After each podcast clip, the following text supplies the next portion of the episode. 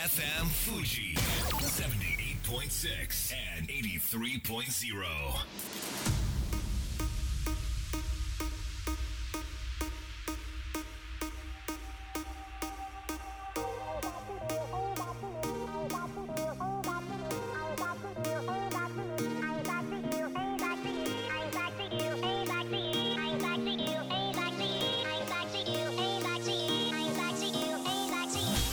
月曜夜のひとときいかがお過ごしでしょうか？この番組「みんなのラジオ」は自分の故郷を盛り上げたい誰かの役に立ちたいぜひ知ってほしい聞いてほしいそんなたくさんの思いを発信していく番組です。本日で第275回の放送東京代々木のスタジオビビットより生放送でお届けしてまいります。はるか先のラーメン店開業を目指しましてラーメン屋さんで働き始めましたなんて話を先週の放送でさせていただきましたけれどもある日の朝のことです開店前に「君が店長?」といきなり中高年のサラリーマン2名の方がやってきて「いや違いますちょっとさ責任者と話したいんだけど少々お待ちくださいませ」と言ってオーナーさんを呼んでまあ、テーブル拭いてニンニク補充しながら聞き耳立てておりましたらどうやら隣ビルの会社の方々でラーメン屋から出る匂いがきつくて仕事にならないぞと、まあ、そんな内容だったんです。いやでも昨日今日オープンしたラーメン屋さんじゃないよなここ。今更そんなこと言われたってどうにもならんでしょと。聞き耳プラスチラ見しておりましたらどうやらこの私の働いているラーメン屋さんはオーナーチェンジしていて前のオーナーさんの時には換気扇に匂いを中和する薬を入れていたそうなんですね。であなたもそれをやるべきだと。いう展開になって、まあ、ただ非常にオーナーさん穏やかな方でご迷惑をおかけしてすいません。少し時間ください。対応しますんでと、まあ、すごくなんか冷静に対処しててあなんか見事にクレーム処理してるなと思いました。大変参考になったわけです。相手の怒りに圧倒されたり飲み込まれちゃいけないんだなと、まあ、それにしてもそんな中和の薬あるんだなってことも勉強になりました。こんばんは DJ 西川俊也です。さあ番組の進行はもうお一方。どうも22万人から選ばれたベスト唐揚げニスト有野育です。よろしくお願い申し上げます。よろしくお願い申し上げます。いや飲食店のそういうのありますよね。あるあるですよね私も昨年あのうん。黒い唐揚げっていうのをイベントで300人分作ったんですけど、はいはいはいはい。その時、うん。あの油が真っ黒になっちゃって、うん。他のあの揚げ物にも影響が出ちゃったんですよ。あーそっかそっかそっか、はで怒られるわけ？真っ黒じゃないかみたいな。いえいえあのお店の方が、いうん。やこちらで対処しておきますねって。それずるいよね なんかタレントさんのなんか強さっていうかね。お店の方が本当にねあそうですか。懐のね広い方うでん、はい。まあいくちゃんの普段のその人柄とか振る舞いとかそれをもってそのねお店の方のそのリアクションを引き出したのかななんて思いますけれども今日は前半でちょっとはいそのあたりのことをですね、おうあのいろいろ伺えるんじゃないかなと思っております。本日もみんなのラジオ元気よくスタートです FM Fuji FM Fuji. 78.6 and 83.0. この番組は株式会社フレイマプレフィックスネットショップリオリオ AB ラボ共同司法書士事務所以上の提供でお送りしますそれでは前半はこちらのコーナーです組織課題の見える化メガネこのコーナーでは組織や職場にあるさまざまな課題悩みの解決に役立つ書籍や物の見方考え方について紹介していきます。ご登場いただきましょう。バランスとグロスコンサルティング株式会社代表取締役松田 H さんです。よろしくお願いします、はい、よろしくお願いします。えー、2023年初登場です。自己紹介お願いします。はい、東京銀座で組織開発コンサルティングファームのえーバランスグロースを経営している松田です。よろしくお願いします。はい。えー、1ヶ月ちょっと経ちましたけれども今年どんなスタート切ってますか？今年はですね、うん。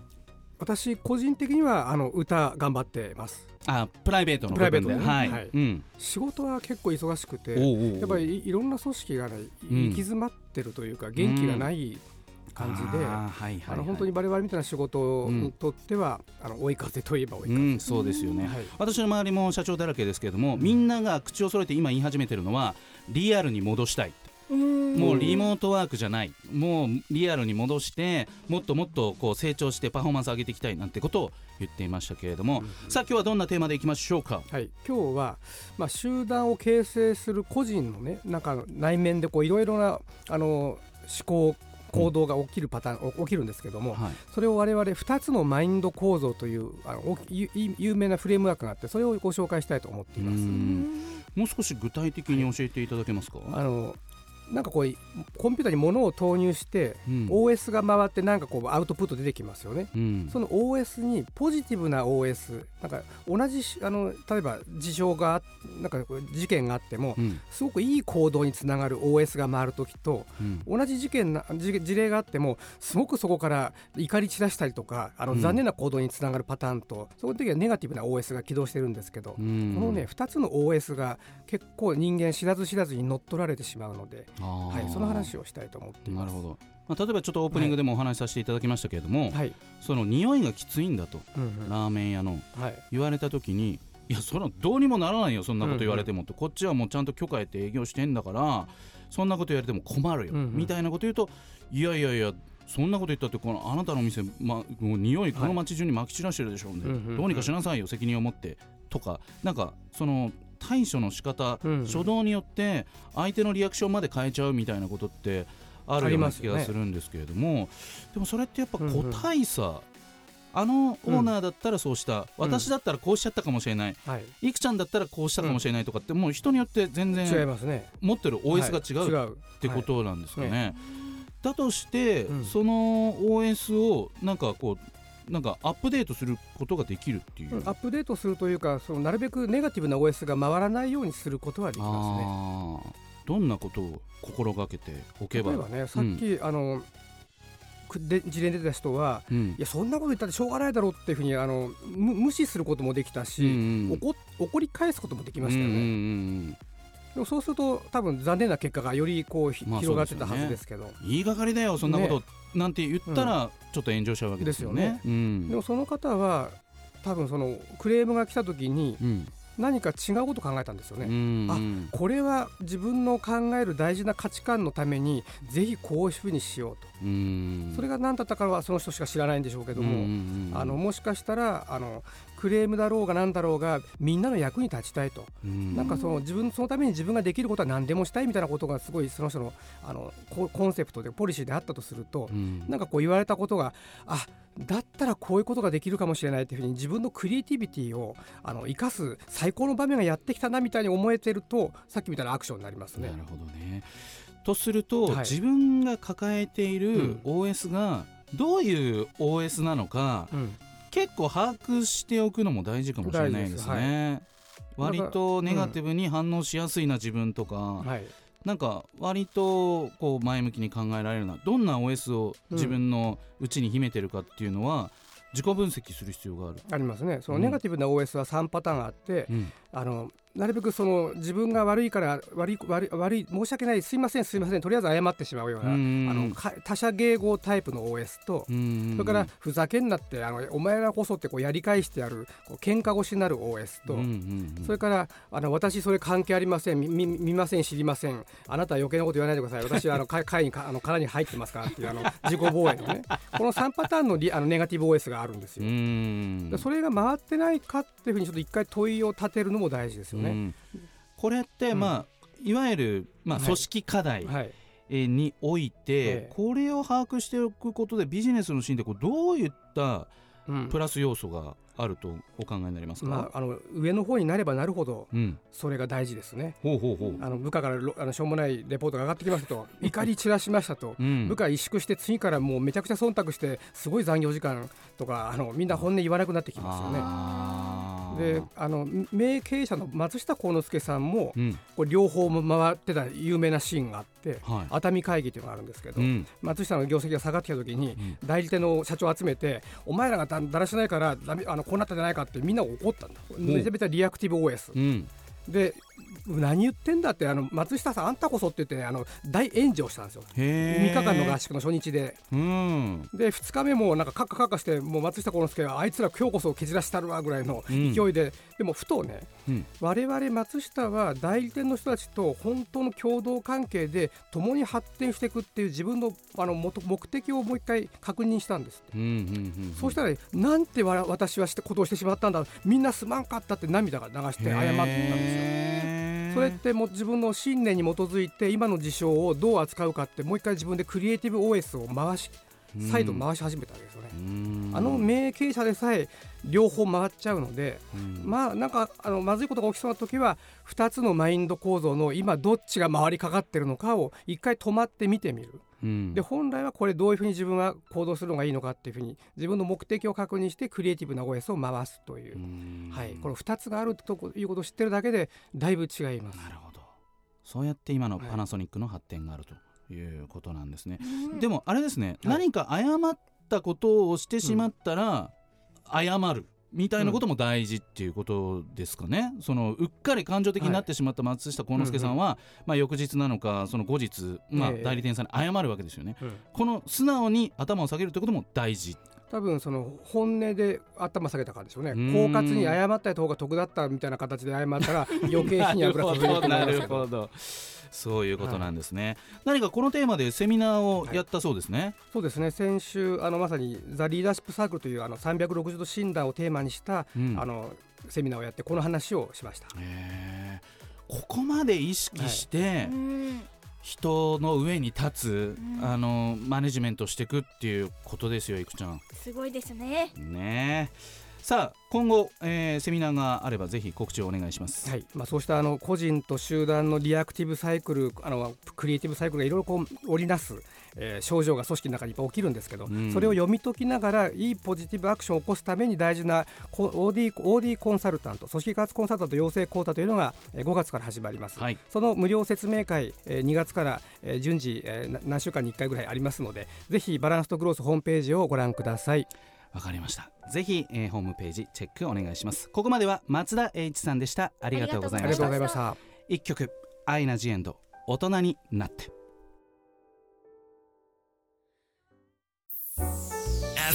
FM Fuji. FM Fuji.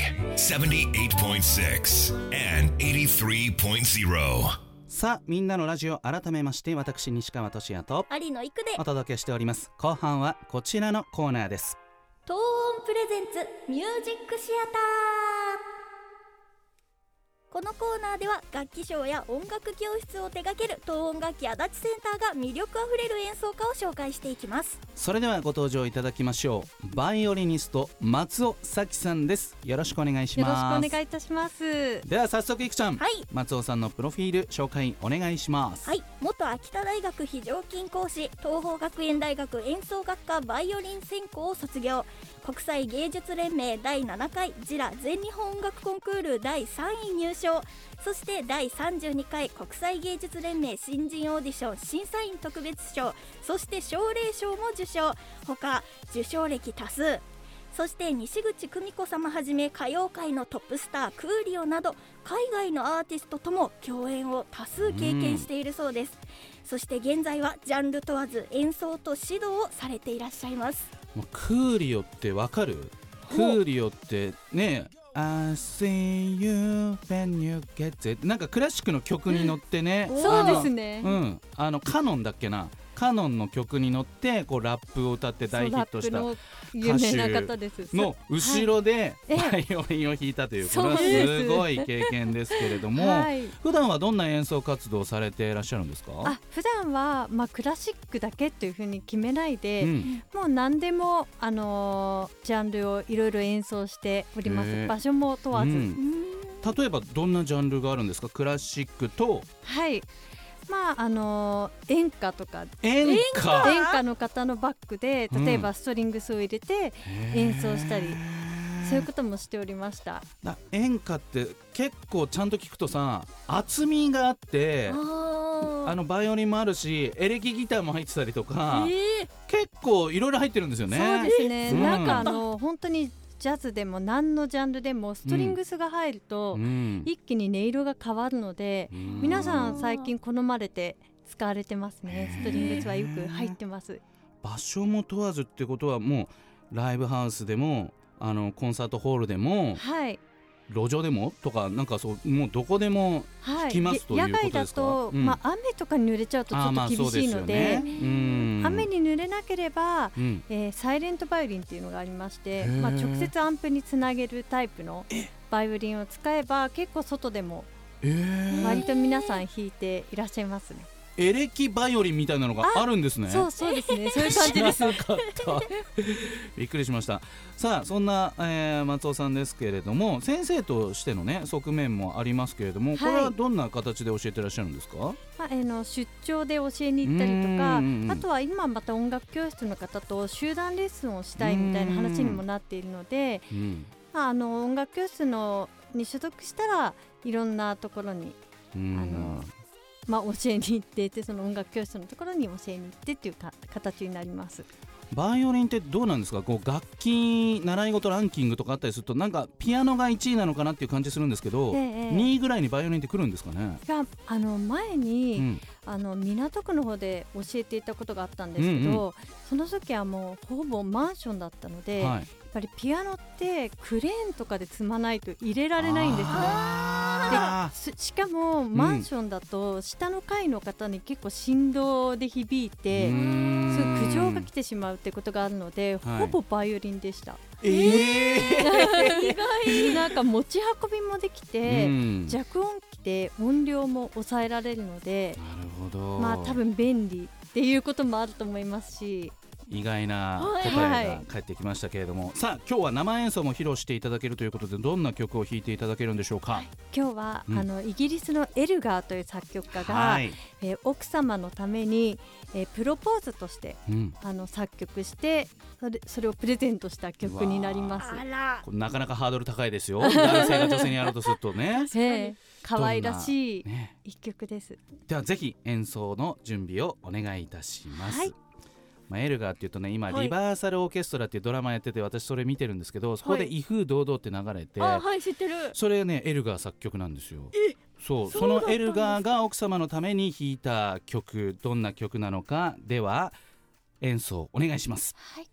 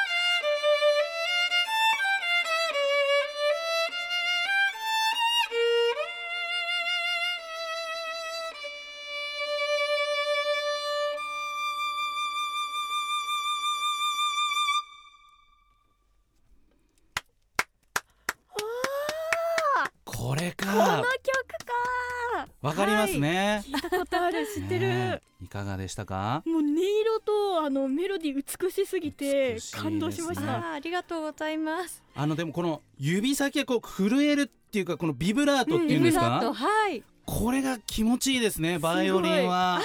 あの人の声にもねビブラートかけますけどバイオリンのビブラートもとても美しくて。ああよかったです。喜んでいただけまして。この曲です。はい。エルガーはちゃんとどうな結婚できたんですよね？まああのこの作曲した時にはエルガーが全く財力がなくて無名だったの駆けで。出しか。もう周りから全員から反対されてたんですけど、うん。まあ、奥様にプレゼントをしたら、まあ、うん奥様がもう結婚しますということでで結婚したらもう威風堂々とか名曲が生まれたっていうとてもああの上げてくれる曲。縁起がいい。曲。曲です、ええ。なのでもう結婚式でもどこでも結構演奏されてる、あーまあ、名曲中の名曲。です、名曲中の名曲。バイオリン始めたらこの曲が弾けるようになれば縁起がいいかもしれない。縁起がいいです。ということです。はい。さあ2023年始まって1ヶ月ちょっとですけれどもなんかこれから挑戦してみたいこととかやってみたいことって何かあったりしますか？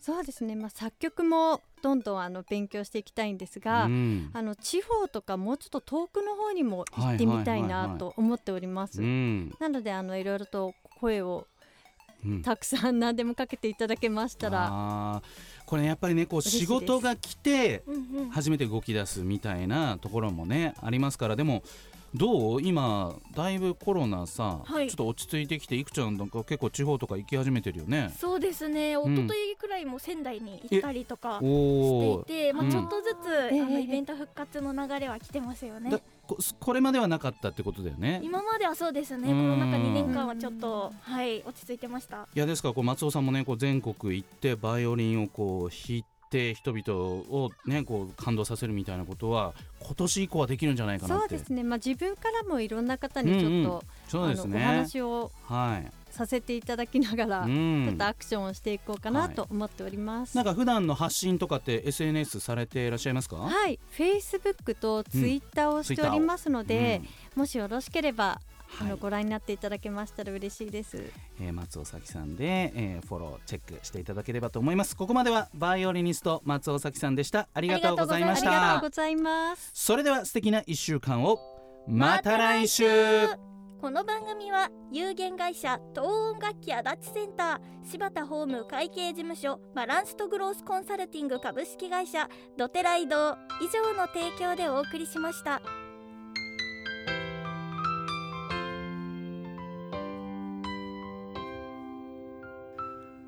最後だと分かった。